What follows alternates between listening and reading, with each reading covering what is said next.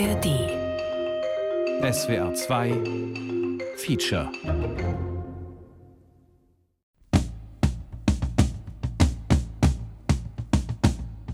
Es wurden Arbeiter gerufen, aber Menschen sind gekommen. Max Frisch. Es ist schon eine mutige Entscheidung, in den 60ern ja, aufzubrechen, in ein Land zu gehen, das du gar nicht kennst, was eine komplett andere Kultur ist. Du, du, du hast den Namen schon mal gehört, Deutschland, ja gut, ja. aber das wäre ja so, wie wenn wir heute auf die Fidschi-Inseln auswandern würden. Türkischmann, wir brauchen dich. Komm ins Wirtschaftswunderland, Arbeit wartet dort auf dich.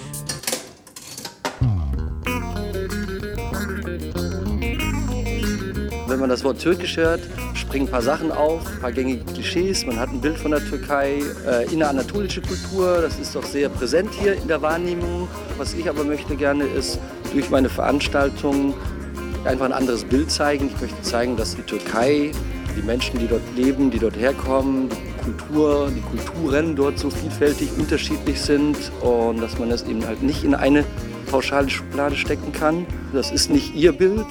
Sie leben nicht so, die sind nicht so, ich bin nicht so. Arbeitskräfte wurde gerufen, unsere deutsche Freunde. Aber Menschen sind gekommen, unsere deutsche Freunde.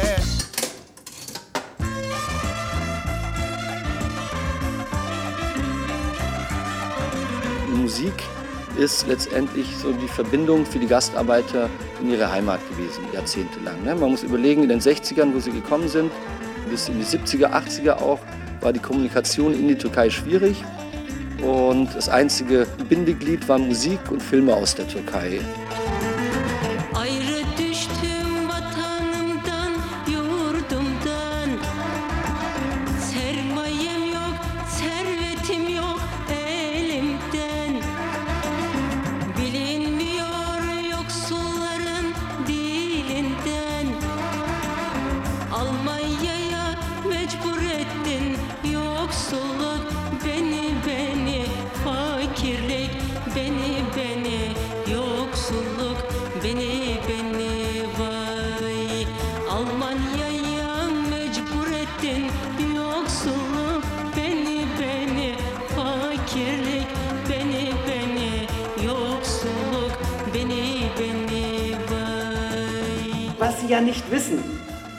Einem ja immer erzählt wird, ja, die sind hierher gekommen, haben nur gearbeitet, nur gearbeitet, nur gearbeitet. Das Geile, was uns beide interessiert, ist, es gab schon immer richtig geile Musik, schon von Anfang an. Das sind ganz normale Leute, die feiern auch, die saufen, die versaufen 350 Mark an einem Abend. Das macht mir die ganze Zeit. Also wir einerseits heulen wir total über das Leben und haben dann voll den Liebeskummer, andererseits tanzen wir dazu. Nimm die Zukunft in die Hand. Harte Arbeit, harte Mark. Nicht Maschinen, sondern Menschen. Almanya'ya mecbur ettin yoksulluk Er glaubt so fest daran. Arbeitskräfte wurde gerufen, unsere deutsche Freunde.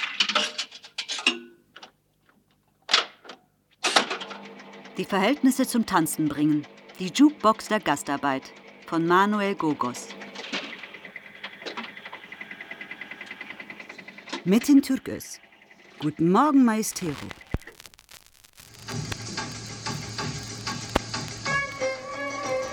Aşık Metin Türküs kommt Anfang der 60er nach Deutschland, nach Köln und arbeitet bei Ford Bülent Kullukcu. Musiker und Musiksammler. und macht Musik und baut schon die ersten deutschen Phasen in die Musik ein. Guten Morgen, Maestro. Affedersin, Formenago. Guten Morgen, Maestro. Affedersin, Formenago. Heute ich bin sehr müde. Morgen vielleicht nicht mehr. Yeah, yeah, yeah. Bei einer Ford-internen Betriebsversammlung für die türkischen Gastarbeiter kommt er quasi auf die Bühne, mehr oder weniger improvisiert. Burak Fahri İçer. DJ und Kurator. Ihm wird die Saz in die Hand gedrückt und er fängt an zu singen und singt quasi die Leiden der Leute, sich so von der Seele, was allen umgeht, ne, halb auf Deutsch, halb auf Türkisch. Ich finde es auch schön, dass er diesen Sprachmix macht, also zwischen Deutsch und Türkisch hin und her switcht, beziehungsweise die deutschen Wörter in das Türkische mit einbaut zum Beispiel. Cem Kaya, Dokumentarfilmer. Das ist ja auch die gelebte Realität der Arbeiter hier gewesen, weil dieses gebrochene Deutsch, das die immer gehört haben bzw. gesprochen haben, auch untereinander gesprochen haben. Auf Wiedersehen, Formenago. Guten Morgen, Maestro, auf Wiedersehen, Formenago. Heute für mich schöner Tag, morgen meine Geburtstag. Heute für mich schöner Tag, morgen meine Geburtstag. Er sagt ja Guten Morgen Maestro, Guten Morgen Vormänero, also der Vormann, der Vorarbeiter. ne? Und das waren ja halt meistens die Deutschen, weil viele türkische Arbeiter hatten einfach auch nicht Aufstiegschancen.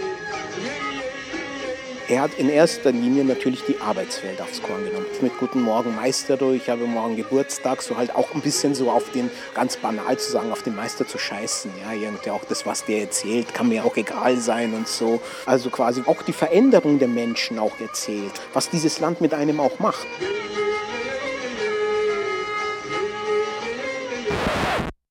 Imran Ayata, Schriftsteller, Musiksammler. Ich habe jetzt, glaube ich, bestimmt 20 Kassetten von Aşık Metin Türkes gehört. Und es ist echt irre, wie viele krass gute Songs der gemacht hat. Mit einer Ironie, auch mit einer Selbstironie. Und nicht so gefällig, nicht so mainstreamig, nicht so sich anbiedernd, sondern so als halt ein Typ, der sich das so anguckt und der so Musik macht. Und das weder also der türkischen Community, der kurdischen und noch der deutschen Community eigentlich gefallen kann, weil er eigentlich allen so ein bisschen den Spiegel vorhält und sagt, guck mal, das seid ihr, das sind wir. Gastarbeiter raus dedi Alamanlar ne bok yedi Gastarbeiter raus dedi Mit den Türkos war, sag ich mal, meiner Meinung nach eher ein Kabarettist. Ja, also auch von den Texten her. Ja. Also er war zwar ein Musiker und hat das musikalisch gekonnt in Szene gesetzt, aber wenn man seine Texte nimmt, ja, wie er so über die deutsche Gesellschaft herzieht oder die Menschen, die er in seinem Wohnheim oder wo er auch immer die kennengelernt hat innerhalb seines Lebens, dann auch irgendwie eine Persiflage dar- darauf macht, ist sehr gekonnt.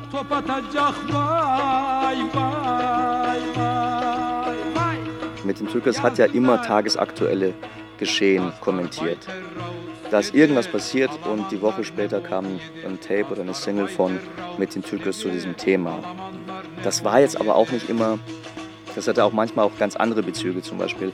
Der hat ja auch so ein bisschen seine Klientel bedient. Es gibt ja auch Kassetten von mit den Türkers zum Beispiel über den Zypernkrieg. Und auf einmal natürlich hatte, haben die das zum Anlass genommen, über den Griechen einen Song zu machen und der war nicht nice. Da hat er natürlich, wie soll man sagen, die nationalistischen Gefühle der Türken bedient. Natürlich.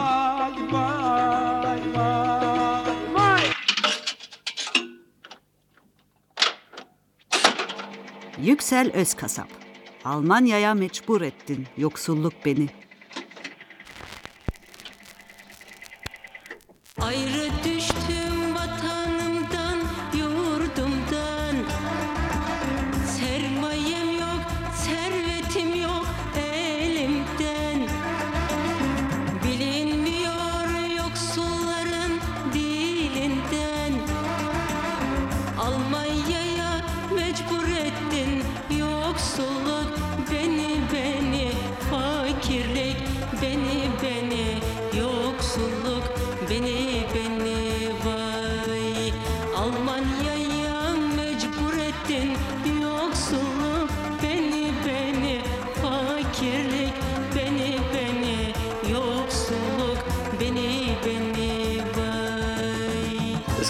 eine berühmte Interpretin, das ist eben diese Yüksel Özkasap, von der wir hier ein Poster sehen.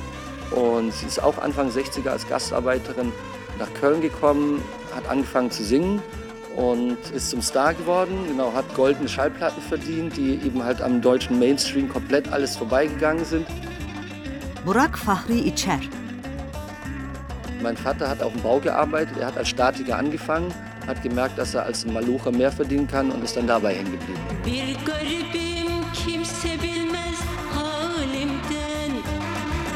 Meine Mutter hat in verschiedenen Elektronikzulieferer Kleinteilefirmen gearbeitet und Letztendlich ging es auch nur ums Geld. Burak İçer ist DJ.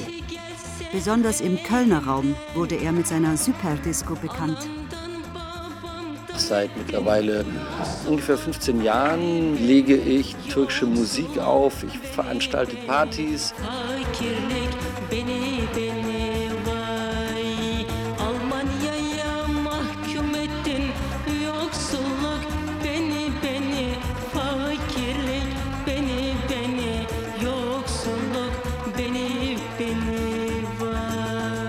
Ich habe mich von meiner Heimat getrennt.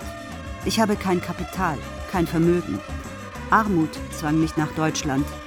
Ich weine wegen meiner Sehnsucht. Armut, du hast mich meiner Mutter und meines Vaters beraubt. Armut, Armut, Armut. Es geht sehr viel um Sehnsucht. Es ist eigentlich eher, glaube ich, alles sehr viel in Moll, sage ich mal. Es geht viel um Trennung, viel um Schmerz. Es geht viel auch um Ungerechtigkeit. Das sind eben all diese Alltagsprobleme. So eine Mischung zwischen Arabesk-Musik und, ich sag mal, Türk-Sanat-Musik. Es sind türkische Volkslieder in erster Linie. Viele dieser Lieder handeln einfach davon, dass viele sich auch verloren haben, zehn Jahre nicht gesehen. Dann kommt man zurück, Anführungsstrichen, in die Türkei. Die Frau ist schon längst verheiratet mit, mit jemand anderem, hat drei Kinder. Oder die Frau wartet in der Türkei und der Mann hat sich in, eine, in Deutschland irgendeine Deutsche angelacht.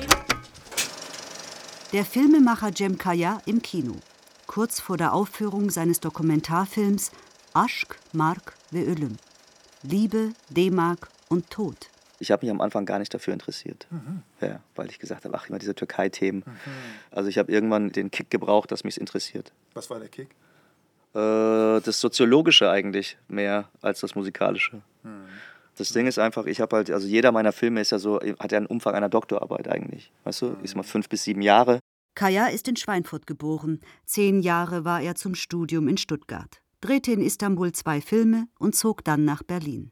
In diesem Film speziell haben wir sehr viel bei den öffentlich-rechtlichen Sendern gesucht und haben dann da systematisch alles abgegrast nach migrantischer Geschichte, also nicht nur Musikgeschichte, was auch gar nicht möglich gewesen wäre, weil die Musik ja schon Alltag und Politik und Gesellschaft reflektiert.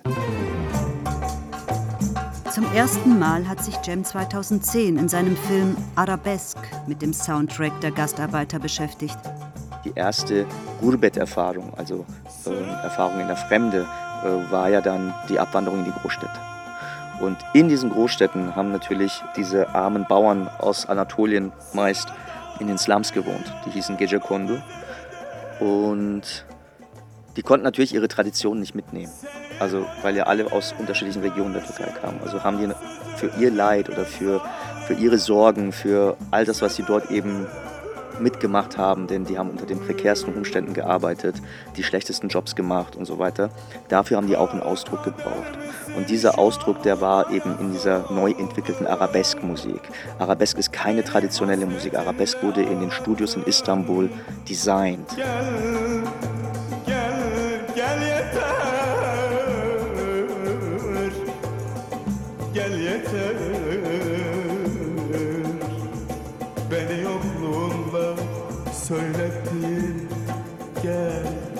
Gel, gel, yeter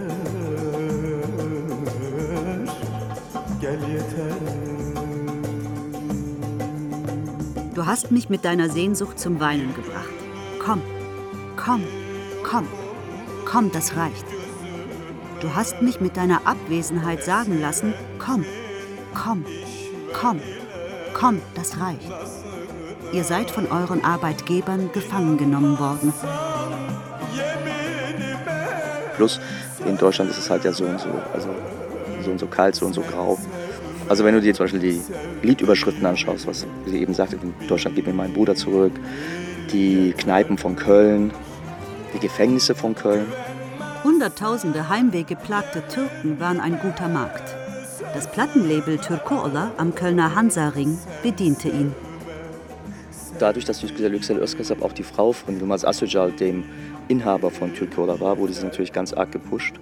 Und sie hat Millionen verkauft. Also ich glaube, ihr Rekord Ende der 70er Jahre waren 4 Millionen abgesetzte Schallplatten.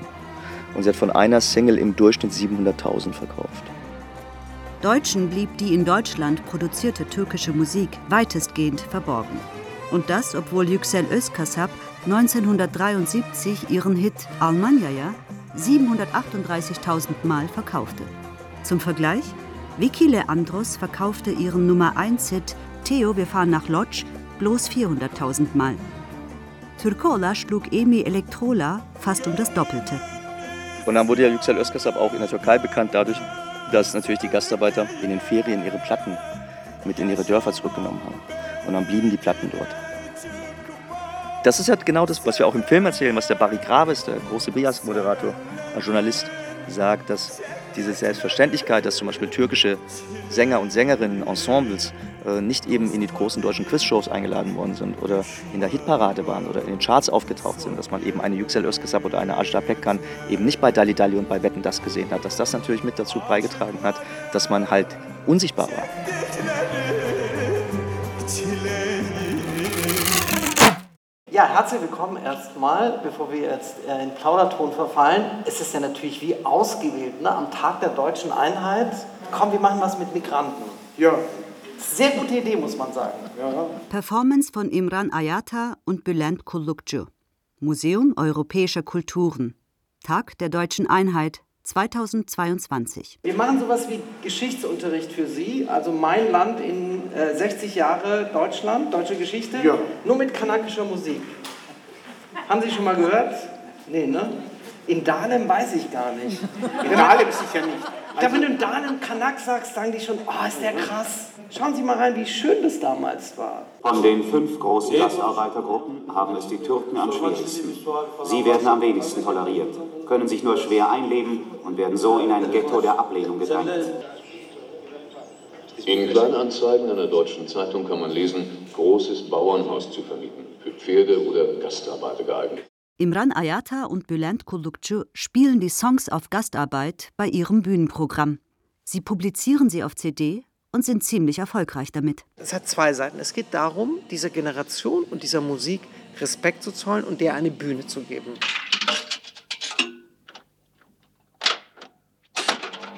David Bowie. Yaşasın.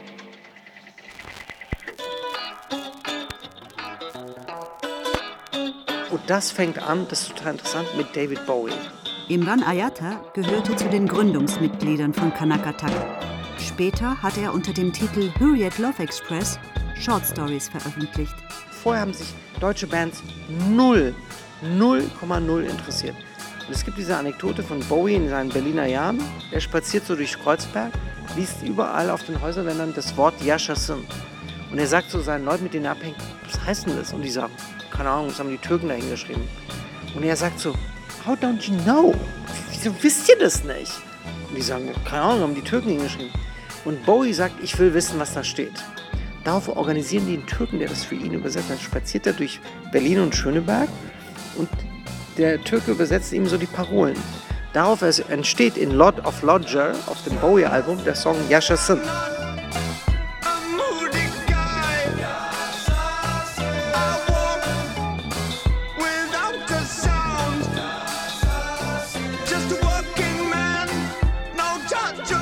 Ein langes Leben. Ich bin kein launischer Typ. Ich gehe lautlos. Nur ein Arbeiter, kein Richter.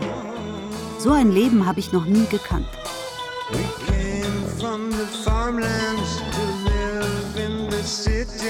Wir kamen vom Land, um in der Stadt zu leben. Sieh dir das an. Keine Liebe, nur Sonne und Staub. Schaut euch das an. Schaut uns an. Ein langes Leben.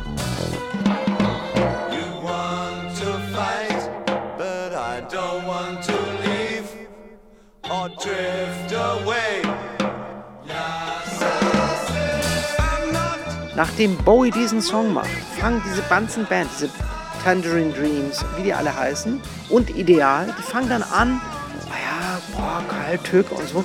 Das ist eigentlich mein Antrieb, weißt du? Das zu suchen und das herauszustellen und die Leute damit zu konfrontieren und zu sagen, siehst du, das hat es hier gegeben.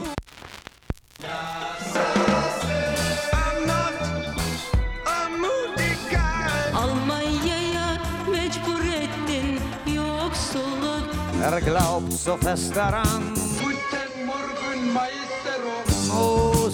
fest daran. Sie haben am Leben Freude. Manche Sachen habe ich persönlich zufällig gefunden und auch Imran halt beim Plattensuchen. Bülent Kulukcu hat mal in der Fabrik seines Vaters eine Lehre als Dreher angefangen bevor er als Schauspieler zu arbeiten begann. Meine ersten musikalischen Erfahrungen waren, mein Vater hatte einen Weltempfänger, ja. Der hat den ganzen Tag Weltempfänger gehört. Und da lief ja viel türkische Musik. Aber immer mit so Gezirpe, ja, weil man musste es reinkriegen und so irgendwie, wie hieß es Langwelle oder Mittelwelle irgendwie, da musstest du es einmal suchen und so. Und das Ding hatte einen Kassettenrekorder. Und ich habe Kassetten als Kind aufgenommen mit diesem ganzen Gezirpe und so.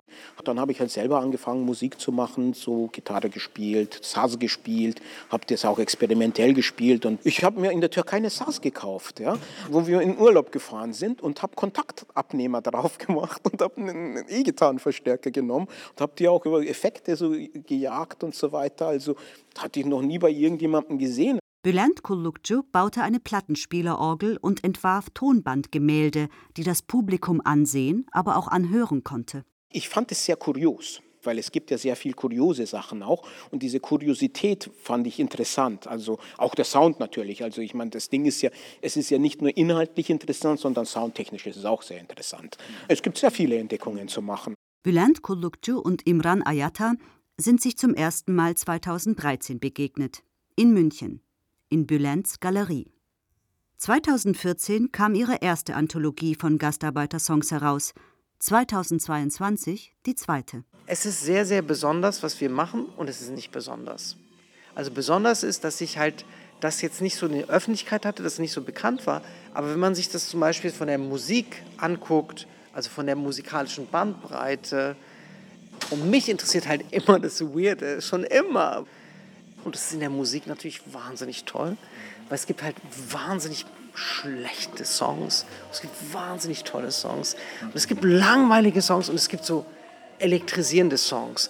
Und diese, diese Vielfalt, die man in der Musik findet, ist ja eigentlich letztendlich auch Ausdruck gesellschaftlicher Verhältnisse. Als Jugendlicher fand ich natürlich Musik meiner Eltern total scheiße und langweilig. Und ich habe da was so The Smith und solche Sachen gehört. Und weißt du, dann, dann findest du das nicht interessant. Ich fand es langweilig. Und das ist auch gar kein Problem. Und dass man dann später, also sehr viel später, das rekontextualisieren kann, das hat natürlich mit der eigenen Biografie und mit den eigenen Skills zu tun, weil du brauchst ja das Werkzeug, um das neu zu editieren quasi und neu so in den Kontext zu stellen. Mich hat eigentlich tatsächlich immer der Alltag interessiert und mich hat interessiert, in welcher Form artikulieren sich Menschen auch in einer, keine Ahnung, Diaspora, in einem anderen Land, in einem Zwischenraum, in der Migration. Und dafür gibt es ganz viele Artikulationsformen von Sport über Musik, über Politik ganz, ganz, ganz viele. Und was ist sozusagen das, was sie verbindet? Also was ist das eigentlich und wie kann man das erzählen? Das, was mich am allermeisten fasziniert, ist, dass ich meine eigenen Klischees und meine eigenen Stereotypen ständig gebrochen werden. Vorannahmen. Ja, ich bin immer von Prämissen ausgegangen und ich merke, boah, fuck, das stimmt gar nicht. Also, ein Beispiel. Ich dachte immer, naja, die Musik ist irgendwie so ein bisschen folkloristisch und ein bisschen immer so lamoyant und immer ein bisschen so, ach ja, Deutschland so schwer. Dann fängst du an zu hören, dann haben die Songs über Prostitution, über Drogen, über Alkohol, über Feiern und dies und das und denkst du, ey, Moment mal, hä? Aber das kostet sich halt fucking Jahre, bis du etwas findest, was sozusagen, naja, was so einen Zauber hat. Ich schwöre dir mal, also nicht einer, nicht drei, mindestens 30 Musiker haben aufgelegt, als ich die angerufen habe, weil die dachten, das ist so ein blöder Verstehen Sie Spaß. Also ich finde es zum Beispiel bei Atta ganz interessant. Der erzählt es ja auch überall, dass wir den irgendwie jetzt entdeckt haben. Atta Janani, Deutsche Freunde. Jemand hat aus Berlin angerufen, das war der Imran Ayat, den ich vorher nicht kannte. Der sagte, hör mal, Atta, wir haben mal so Interesse, was sagst du dazu? Wenn du mal alte Aufnahmen hast, habe ich gesagt, alte Aufnahmen habe ich nicht. Ich habe mal den Hörer aufgelegt und sage ich hier, will dich jemand berappen oder was so. Aber nach mehreren Telefonaten waren wir schon innerhalb von äh, drei Wochen im Studio und wir haben Deutsche Freunde mal neu äh, aufgenommen. Arbeitskräfte wurde gerufen, unsere deutsche Freunde. Aber Menschen sind gekommen, unsere deutsche Freunde. Nicht Maschinen, sondern Menschen. Aber Menschen sind gekommen, unsere deutsche Freunde. Freunde, Freunde, sie haben am Leben Freude. Deutsche Freunde, das ist ein Lied 1978 gewesen. Mit dem Lied bin ich überall, also in den Fernsehen zu sehen, Radios auch zu hören gewesen. Ich bin Atta und frage euch, wo wir jetzt hingehören, unsere deutsche Freunde. Ich bin Atta und frage euch, wo wir jetzt hingehören, unsere deutsche Freunde. Freunde, Freunde, sie haben am Leben Freude. Atta Janani ist 1963 geboren. Er zählt zur zweiten Gastarbeitergeneration. 1975, der Vater sagte, wir gehen nach Deutschland und wir wollen auch dich mitnehmen. Habe ich gesagt, nein, ich will nicht. Sagte der Vater, was können wir machen, damit du freiwillig mit uns nach Deutschland kommst? Habe ich gesagt, äh, ja, einen kleinen SAS. Also 1975 bin ich mit einem SAS nach Bremerhaven angekommen. Nach sieben Monaten war ich schon also mit meinem Idol auf der gleichen Bühne. Das war natürlich sehr, sehr aufregend für mich, also für ein zwölfjährigen Kind. Aşık Mastuni Sherif, er singt äh, auch sozialkritische Lieder. Über vier Jahre auf jeden Fall saß er im Knast. Nur weil er nicht gesagt hat, was die da hören wollten. Ich habe dann äh, auch so ganz frei gesungen, so Aşık Ozan-Tradition, so Volksbaden-Tradition habe ich gesungen. Er sagte, stopp, du fängst mit der Konzert an. Du hast 15 Minuten Zeit, drei Lieder äh, kannst schon singen. Der hat mich also äh, von der Bühne aus so in die Arme genommen und dann runtergeholt. Und der wollte ja mal mich auch aus den Konzerten mal mitnehmen. Da hat der Vater äh, das nicht erlaubt. Da war ich damals mal sauer auf den Vater. Also wo wir hier in Bremerhaven ankamen, bin ich automatisch zu einem Hochzeitsband reingeraten und wir waren ständig unterwegs beim Hochzeiten. Bei uns wird es riesig gefeiert. 500, 1000, 1500. Ich habe schon sogar auch vor 3000 Leute mal gespielt. Wenn die Leute mal angefangen haben zu essen, da habe ich mal meine Instrument genommen. Ich habe Solo und meine eigenen Lieder gespielt. Und nach dem Auftritt kam ein deutscher Jugendlicher auf mich zu und fragte, Atta, worum geht es denn in deinem Lieder? Da habe ich gesagt, ja, Sehnsucht nach Heimat und wie sie hier von ihren Vorgesetzten am Arbeitsplatz behandelt werden. Da sagte er, hör mal, warum schreibst du das nicht in deutscher Sprache, damit wir das auch verstehen können? Also, das war schon der erste Klick. Als Arbeiter, als Tourist, als Flüchtiger strömten ein meine Staatsangehörigen. Seit 18 Jahren arbeiten sie schon hier, ein königes Leben führen, meiner Staatsangehörigen, Freund, Freund, Freund. Ich habe mal selber in einem Wohnbaracke gewohnt, in Wildbachfurt. Äh, nachts haben die Mäuse da hier Fußball gespielt. Wir haben einen Monat bei äh, Fortwohnheimen und am nächsten Monat beim KHD-Wohnbaracken mal so Sehnsuchtsabende gemacht.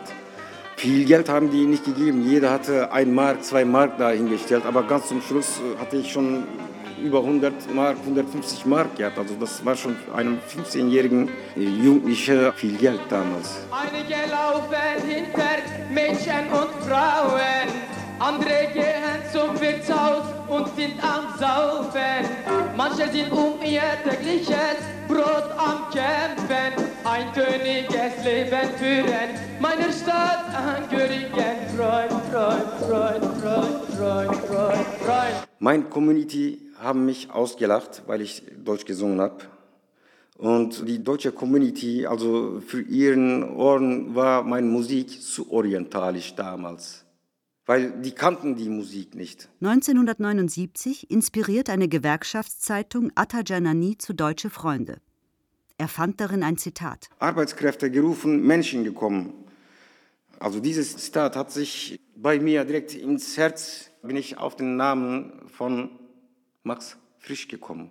Der hat es schon in den 60er Jahren erkannt, dass die menschliche Seite vergessen worden war. Ich wollte in meinen Liedern ausbringen, also äh, in, besonders in deutschen Texten, wie die Situation der äh, ausländischen Arbeitnehmer hier ist, wie sie am Arbeitsplatz arbeiten und wie sie auch von den Deutschen behandelt werden. Ich meine, die ausländischen Arbeitnehmer sind hierhin als Menschen gekommen und dann jetzt wollen die deutschen Politiker die einfach wegschmeißen, als ob die eine kaputte Maschine wären. Deutsche Freunde ist schon von mir auch zum Beispiel ein Protestlied. Wo wir nach Köln umzogen, wollte ich mir mal Köln anschauen und ich hatte mal eine Adresse gehabt. Das war eine linksorientierte demokratische Arbeiterverein gewesen. Am Ebertplatz bin ich mal hochgekommen wollte ich mal den ersten äh, da fragen. Entschuldigung, können Sie mir sagen, wo die Adresse da hat er gesagt, nee, nee, nee, ich will mit Ausländern gar nichts zu tun haben. Der hat einen Bogen um mich herum gemacht und äh, einfach mal vorbeigelaufen. Ich paff. Nach zehn Minuten konnte ich doch die Adresse finden. Und unterwegs an den Wänden waren Chemierereien, so Nazi-Paralen waren da zu sehen oder ausländerfeindliche Sprüche waren da zu lesen, Ausländer raus, Türken unerwünscht. Sage ich, hör mal, Atta, wo bist du gelandet hier? Deutsche Freunde habe ich dann geschrieben 1978. Mit dem Lied war ich in den deutschen Radios zu hören, im Fernsehen. Einen Bekannter hatte ich mal gehabt, der sagte, hör mal, wir haben hier Alfred Biolek, schreib ihn mal an. Habe ich gesagt, ja, was soll ich dann schreiben? Der sagte, komm, ich mach das für dich. Der hat das einfach geschrieben und dann direkt nach zwei Wochen kam ein Brief. Und so hat sich das dann ergeben. Dann bin ich mal beim Alfred Biolek gewesen und er war ein hervorragender Mensch.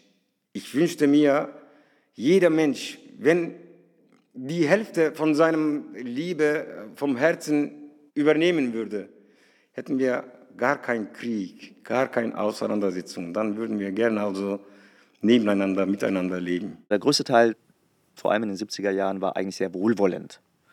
Manchmal ein bisschen paternalistisch vielleicht, ein bisschen bevormundend. Bei seinen Recherchen zu Liebe, D-Mark und Tod ist auch der Filmemacher Cem Kaya auf Bios Bahnhof gestoßen. Das hat man dann auch gesehen, wenn zum Beispiel türkische Musiker oder auch kurdische Musiker und Musikerinnen in TV-Shows wie bei Alfred Biolek eingeladen waren. Da wurde denen oft über den Mund gewischt.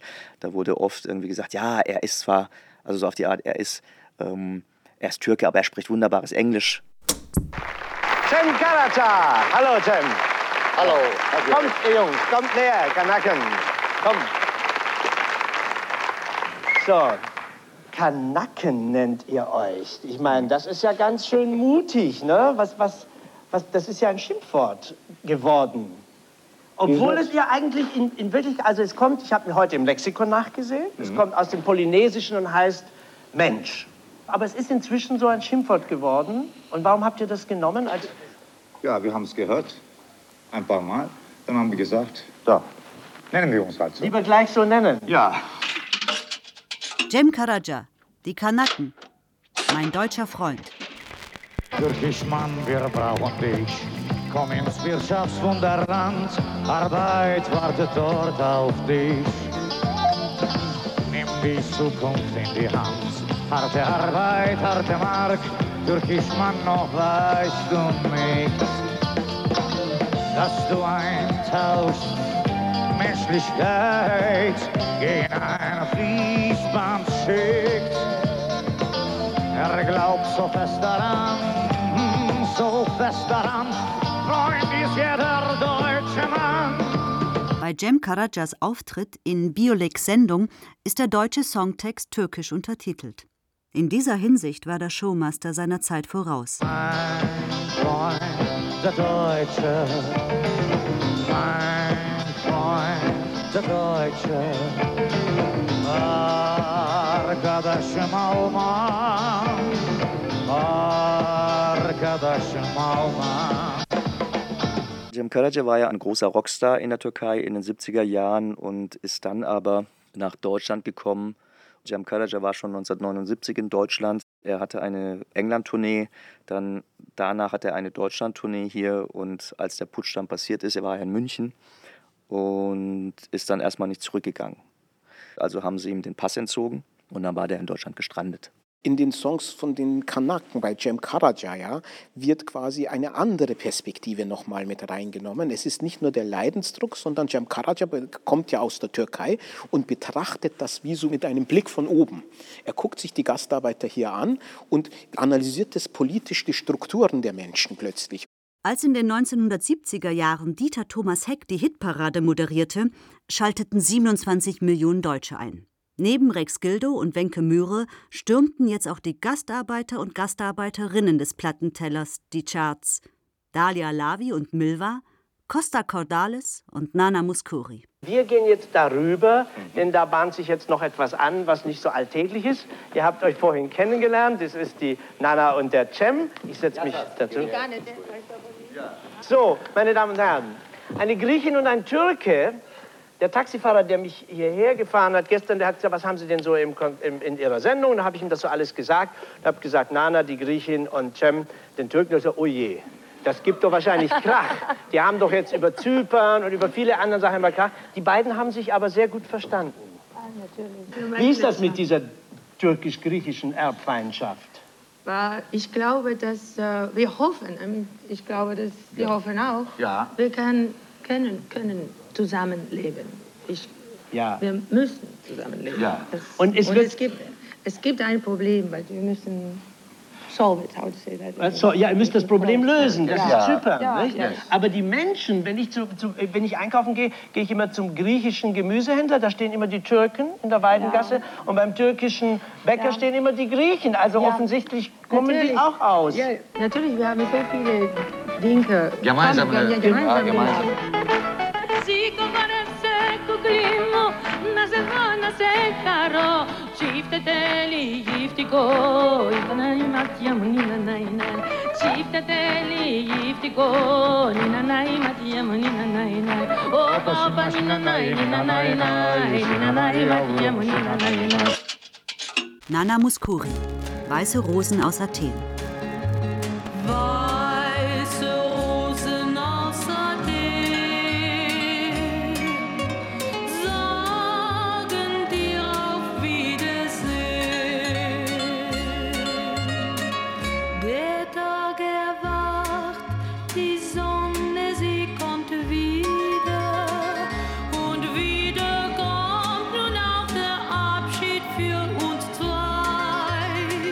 Sommer 1961 erhält die Frau mit der Schmetterlingsbrille ihre erste goldene Schallplatte.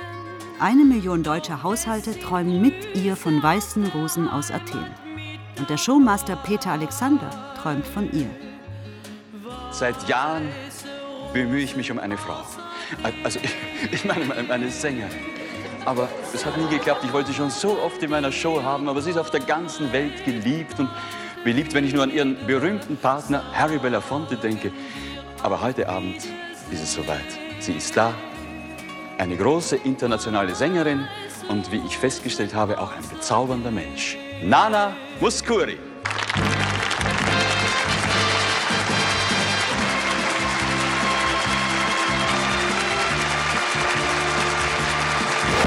Großer Auftritt für die Griechen. Und wo blieben die Türken? Ich habe eine Vermutung. Also warum Jugos, Italiener und Griechen immer Teil des deutschen Schlagers waren, hat einmal damit zu tun, ehrlich gesagt, dass sie keine Moslems sind. Das Orientalische klingt halt für die deutschen Ohren halt anders irgendwie. Dann sind Deutsche halt auch besonders ignorant. Also in vielen Dingen. Da muss ja so vorstellen, also in Frankreich zum Beispiel, da wird im ganz normalen Radio halt maghrebinische Musik ne, oder Rai-Musik irgendwie gespielt. Ne? Das gehört irgendwie da einfach zur Alltagskultur dazu. Und da sind wir noch nicht. Und dass der Ton, der Neun-Achtel-Takt, der in der türkischen Musik sehr dominant ist, funktioniert in Deutschland so gar nicht. Gar nicht, es geht nicht. Also heute ist es anders, aber damals in den 60er, 70er, 80er ist Pop und anatolischer Sound nicht zusammen denkbar. Nicht denkbar. Aber Bata Illich geht total gut. Albano und Romina Power, super. Es hat ja mit dem Wirtschaftswunder zu tun und damit zu tun, dass Griechenland und Italien die Länder waren, die man mit dem Auto bereisen konnte von Deutschland aus. Und dass man eigentlich seine Urlaubserinnerungen mit zurückgebracht hat. Das waren ja auch so Wunschländer, also im Sinne so, so Traumländer. Alles, was so ein bisschen östlicher war, wurde eher mit so, was weiß ich, mit so Simbad und, und Bauchtanz verbunden und so. Und das war dann halt irgendwie so eher Märchenmusik. Und das kommt dann mal vielleicht in einem Hollywood-Film oder in irgendeinem Märchenfilm vor, aber so weiter will man da auch nichts hören. Ich weiß natürlich nicht, Nana. I don't know if you will recognize what I'm singing as Greek music. Ich weiß nicht, ob Nana Muskerü das als griechische Musik erkennen wird, was ich hier von mir gebe. Aber ich kann mich erinnern, ein Lied, das hieß äh, Ta magia, Vadika suta magia. Es gibt so einen fantastischen Song von Freddie Quinn, Istanbul ist ja weit, singt er in der ZDF-Hitparade. Und er singt es auf Türkisch.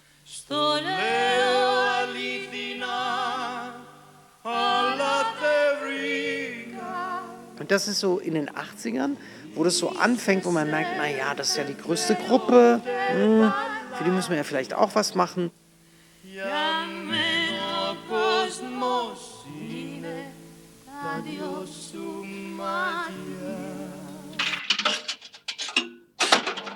Freddie Quinn, Istanbul.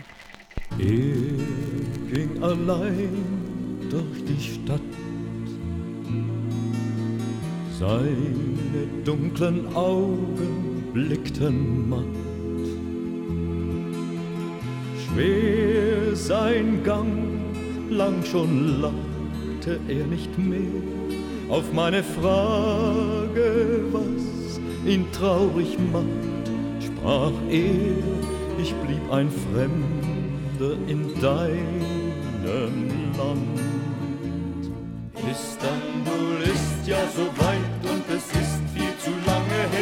Her. Türkenklischees auf Bouzouki-Klang. Das Lied hat Leo Leandros 1980 geschrieben, der Vater von Vicky Leandros.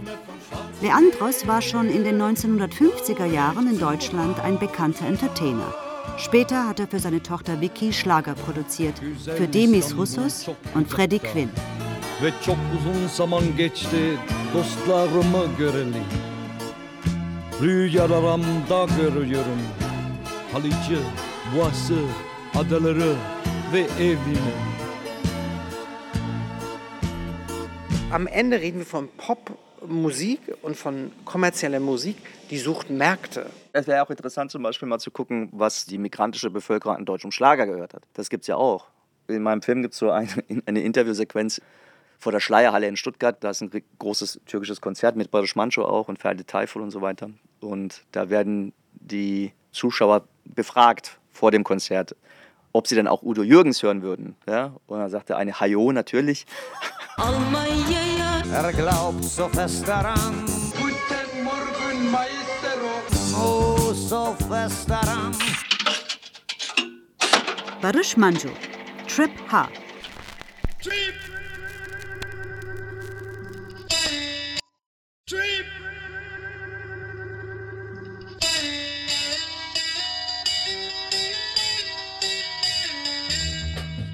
Barış Manço ist ein bisschen so wie Bob Marley für Reggae. Weil wenn du mit Reggae anfängst, hörst du erst Bob Marley und wenn du dich auskennst mit Reggae und ganz viel gehört hast, am Ende kommst du wieder zu Bob Marley und merkst, wie schön die Musik ist, wie viel Liebe darin steckt. Und so ist es mit Barış Manço auch. Wir haben aus Istanbul eine Gruppe und einen Sänger zu uns gebeten. Er ist drüben wirklich der Größte, das kann man glaube ich sagen. Hier kennt ihn niemand, aber wir freuen uns, dass wir ihn heute kennenlernen dürfen aus Anlass, wie gesagt, des morgigen Nationalfeiertages. Hier ist Barış Manço und der Kurt Alan Express. Good evening in Turkish. Guten Abend. Äh, ey, ey, akşamlar. İyi akşamlar allen türkischen Zuschauern von Bios Bahnhof. Guten Abend. Guten Abend. Sein Sound war eigentlich eher so, du könntest sagen, die anatolische Psychedelic Rock gepaart mit Synth-Sound aus den 70er, 80er Jahren. İpek İpekçioğlu.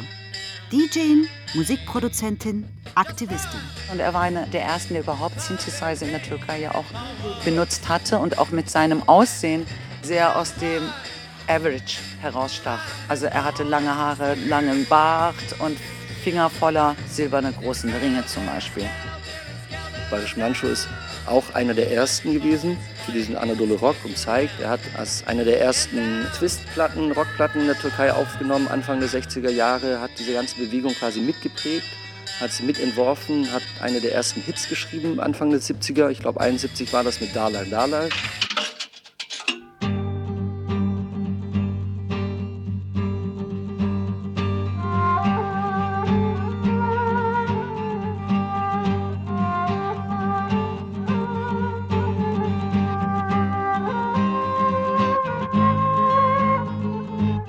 Gebirge, du hast die Blume, die ich gepflanzt habe, den Fremden gegeben.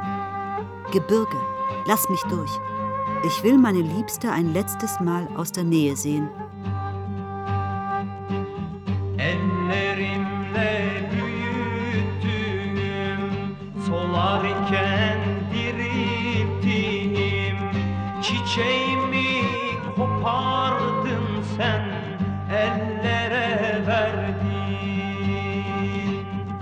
Çiçeğimi kopar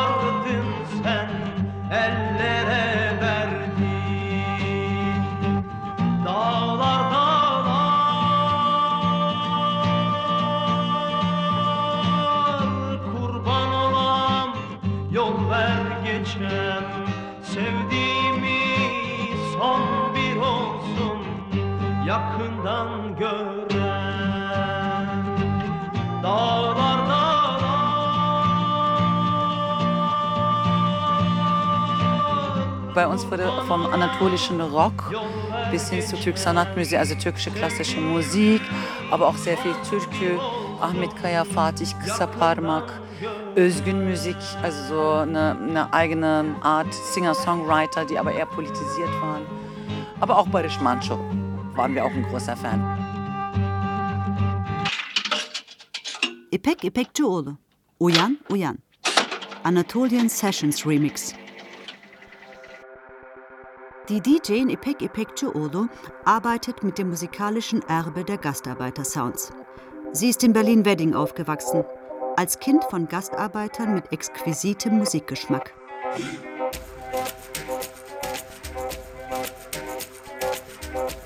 Meine Mutter hat einfach Kassetten gesammelt und dann ist sie mit irgendwelchen Kassetten immer nach Hause gekommen. Und außerdem gab es ja auch sowas wie einen türkischen Basar. Ich habe das Gefühl, jetzt so bei Atacanani zum Beispiel, Deutsche Freunde oder meinetwegen Metin Türkes mit Maestero oder so, Ah, den ja immer. den habe ich auch gehört mit dem Türkos, ja, ja. Ja. Sehr viel. Yüksel Özkasap habe ich viel gehört. Also wir sind mit solchen musikalischen Sachen aufgewachsen. Und äh, natürlich auch Atacanani. Bei uns zu Hause wurde eigentlich unterschiedlichste Musik gehört, nur nicht Pop und Arabesk. Die waren irgendwie verboten bei uns, weil das äh, zu viel Gefühlsduselei war.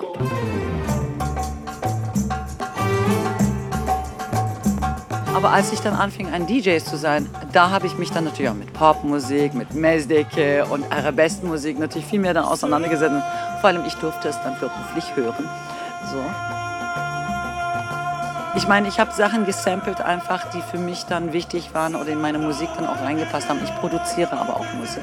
Ich liebe alte Musik und elektronische Musik.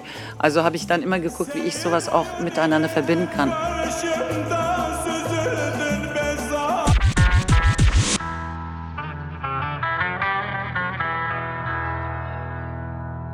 Mit elektronischer Musik kannst du alles machen.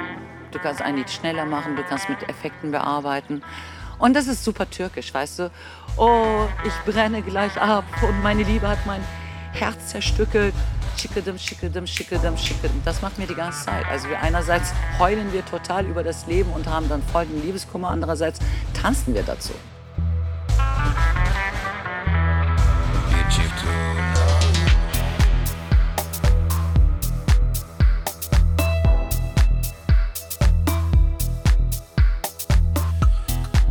IPEC veranstaltet Partys, legt auf für tausende feiernde Menschen. Gehane ist Gehane Homo Oriental Dance Floor. findet jeweils am letzten Samstag im Monat im SO36 statt. Es ist ein LGBTQI-Plus-Party und da wird musikalisch eher von türkischem, kurdischem, arabisch, verschiedene arabischen Sprachigen, aber auch afghanisch, pakistanisch, indisch, von sehr traditionell poppigen Sound, Belly Dancing Sound bis hin zu sehr elektronischen Sound gespielt. Und es geht sehr viel auch um traditionelle Tänze, aber auch sehr viel Belly Belly Shaka Shaka, also auch sehr viel um Spaß. Aber es geht auch um die Diversität der Sprachen und der Stile. Ich spiele sehr gerne die traditionellen Versionen, weil ich auch die traditionellen Tänze dazu mag. Langsam wird sichtbar, was lange unsichtbar und unhörbar war. Meine Generation, die ja mit so einem kulturellen Minderwertigkeitskomplex groß geworden ist. Ne? Man, die eigene Kultur war ja minderwertig. Das wurde ja einem andauernd gesagt von der deutschen, von der Mehrheitsgesellschaft. Ne? Das ist schon krass, dass du in einem Land groß wirst, dass sozusagen ein öffentliches Leben stattfindet, in Musik, im Radio, im Fernsehen, im Theater, und du findest nicht statt. Also nicht du als Person, sondern deine kulturelle Sozialisation spielt keine Rolle. Heute schreiben Daughters and Sons of Gastarbeiter Hommagen an ihre Eltern. Tragen sie in einer Sänfte durch Deutschlands Straßen, rufen ihre Namen aus. Im Kino und in der Musik.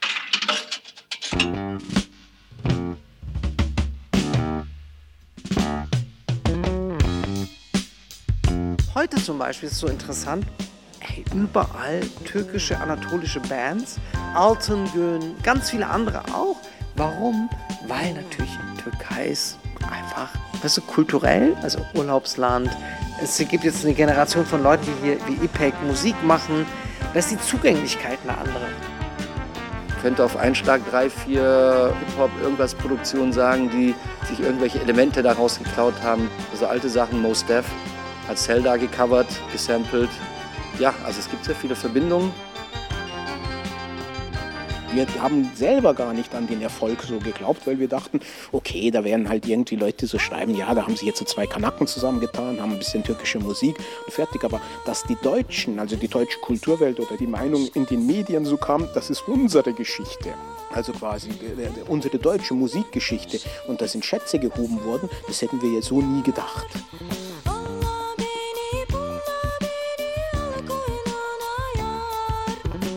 Es ist ja fast nichts archiviert. Und deswegen ist jede Tätigkeit, die so ist, archivarisch ist, wahnsinnig wichtig, weil das erst überhaupt eine Referenz schafft. Mit Atta und mit Yüksel Özkasab ist ein politischer Trick eigentlich. Weißt du? Weil es ist so, du setzt es auf die Bühne und sagst, guck mal Leute, ihr wusstet es nicht, das gab's.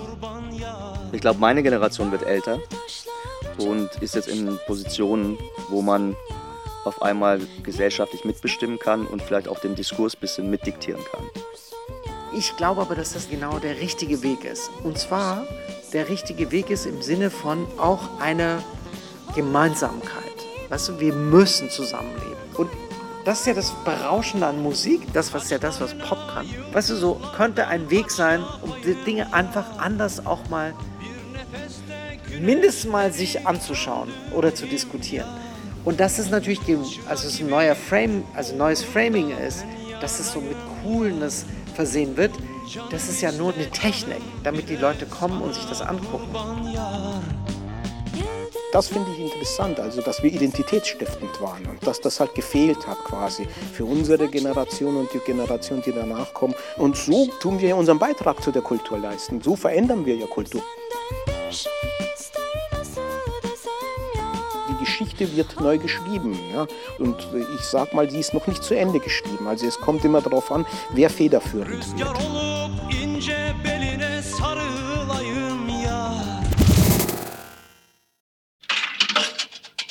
Die Verhältnisse zum Tanzen bringen. Die Jukebox der Gastarbeit von Manuel Gogos. Arbeitskräfte wurde gerufen, unsere deutsche Freunde. Aber Menschen sind gekommen. Es sprach Elif Weshove. Nicht Maschinen, sondern Menschen. Ton und Technik Fabian Vossler und Claudia Peike. Regie Nicole Paulsen. Redaktion Michael Lissek. Produktion Südwestrundfunk 2023.